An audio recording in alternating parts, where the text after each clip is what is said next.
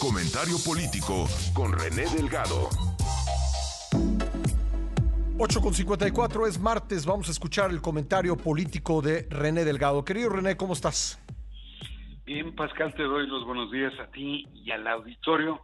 Y bueno, Pascal, pues finalmente arrancó la precampaña presidencial, que es en el fondo una simulación más de las muchas en que han incurrido partidos y candidatos con la inaudita tolerancia de las autoridades electorales que han hecho de la ley una suerte de catálogo de amables sugerencias. El propósito de las precampañas es simple, Pascal.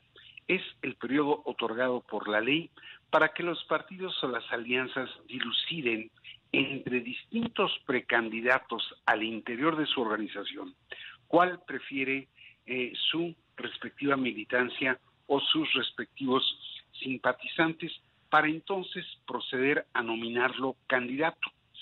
Sin embargo, en el caso de las tres fuerzas políticas que postularán candidatos presidenciales, ya tienen, sin excepción, precandidatos o precandidatas únicas y de ese modo la precampaña se vuelve un ejercicio inútil porque no hay competencia interna alguna, producto justamente del hecho de haber precipitado el juego electoral desde hace meses.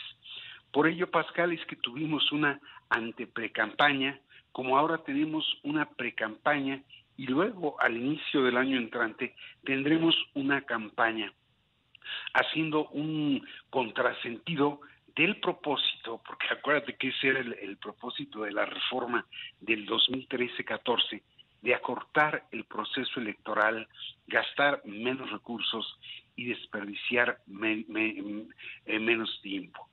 Y entonces se ha vuelto aquello, aquella reforma una suerte de utopía, paradójicamente, en tiempos de austeridad.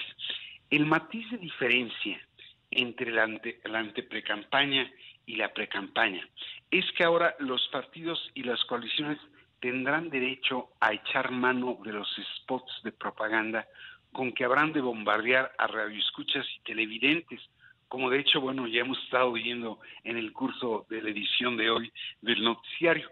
Y esto se va a prolongar prácticamente hasta finales de mayo entrante. Una, una, una suerte de a luz de spots donde tramposamente, después de que terminan los spots, advierten los partidos que el mensaje no está dirigido al público en general, sino a militantes. Tápese usted los oídos. Pero lo dicen después, al final, Al final. Y ahora, Pascal, es escalofriante la cifra de spots que va a haber a lo largo del 21 millones, ¿no? En, nada más en este. No. ¿Cuánto? Sí. Ah, bueno, eh, según que tú ya estás descontando la precampaña. En total son 57 millones 317 mil anuncios políticos, que por lo general, Pascal, son de muy mala y baja calidad.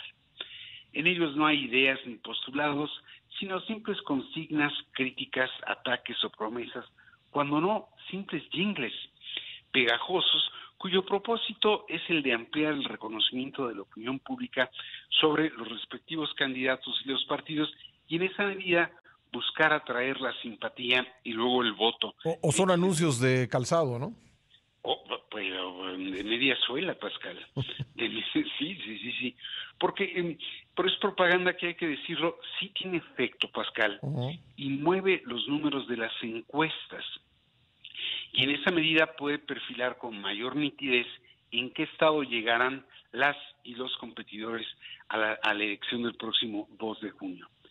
Como sea, Pascal, bueno, pues ya inició la precampaña y no deja de ser curioso que prácticamente las dos principales candidatas presidenciales, Claudia Sheinbaum y Xochitl Gálvez, hayan arrancado instando a la unidad al interior de su respectiva coalición en tanto que el tercero en discordia, el emesista Samuel García, enfrenta problemas para dejar eh, en el gobierno de, de Nuevo León a quien él quisiera. Digo, tú vienes de hacer la entrevista con el encargado del despacho, que no necesariamente terminará siendo el gobernador interino. Y habrá que ver si en verdad eh, corre la, la pre-campaña Samuel García y si no es que declina en la campaña. Pero eso está por verse. Pero en ese esquema, Pascal, y más allá de los discursos pronunciados, en el caso de Claudia Sheinbaum destacó la ausencia de Marcelo Ebrard en el inicio de la precampaña. Fue alguna de sus representantes este y también no se subió al presidium este Adán Augusto López. Esto con el propósito de hacer notar este doble juego de no estuvo en el presidium, pero sí estuvo en el meeting. Y en el caso de Xochitl Galvez, Pascal, el cuadro fue peor. El fin de semana, verdaderamente, el PRI sufrió, sufrió una sacudida. Vio la salida de dos militantes, Adrián Rubalcaba y de Alejandro Murat, poniendo en evidencia la falta de solidez de liderazgo de Alejandro Moreno en el PRI.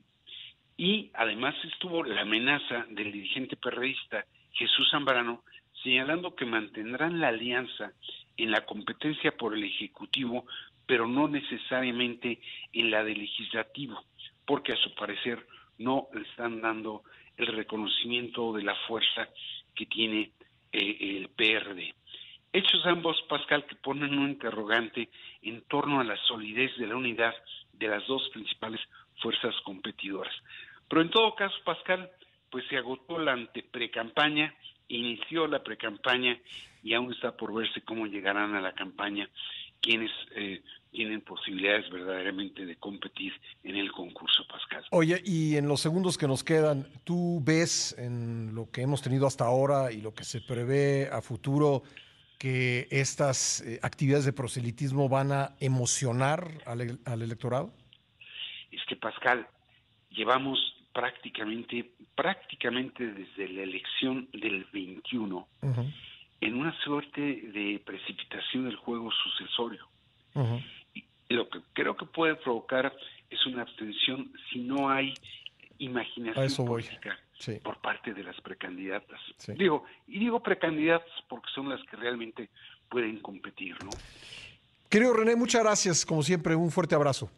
Otro de vuelta, Pascal. Gracias. Ahí está René Delgado, martes y jueves en este espacio. Lo puede usted escuchar.